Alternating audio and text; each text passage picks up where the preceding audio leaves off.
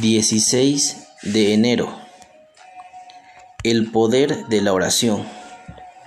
Un día, cuando estaba profundamente preocupado por un ser querido, encontré ánimo en una parte de la historia de Samuel, un sabio líder de los israelitas.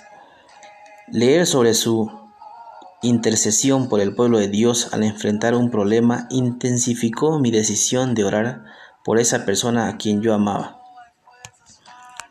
Los israelitas enfrentaban la amenaza de los filisteos, quienes los habían derrotado anteriormente cuando el pueblo de Dios dejó de confiar en él.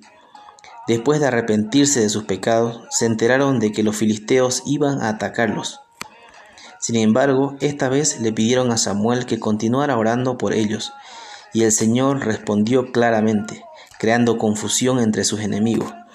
Aunque los filisteos eran más poderosos que los israelitas, el Señor era más poderoso que todos ellos. Cuando sufrimos por los desafíos que enfrentan a aquellos a quienes amamos y tememos que la situación no cambie, tal vez nos veamos tentados a creer que el Señor no va a actuar, pero nunca deberíamos subestimar el poder de la oración, ya que nuestro Dios amoroso escucha nuestras plegarias. No sabemos cómo obrará en respuesta a nuestras peticiones, pero sí sabemos que nuestro Padre anhela que nos aferremos a su amor y confiemos en su fidelidad.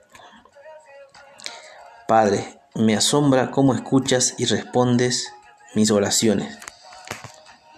Que tengas un maravilloso día y recuerda, Dios oye cuando oramos.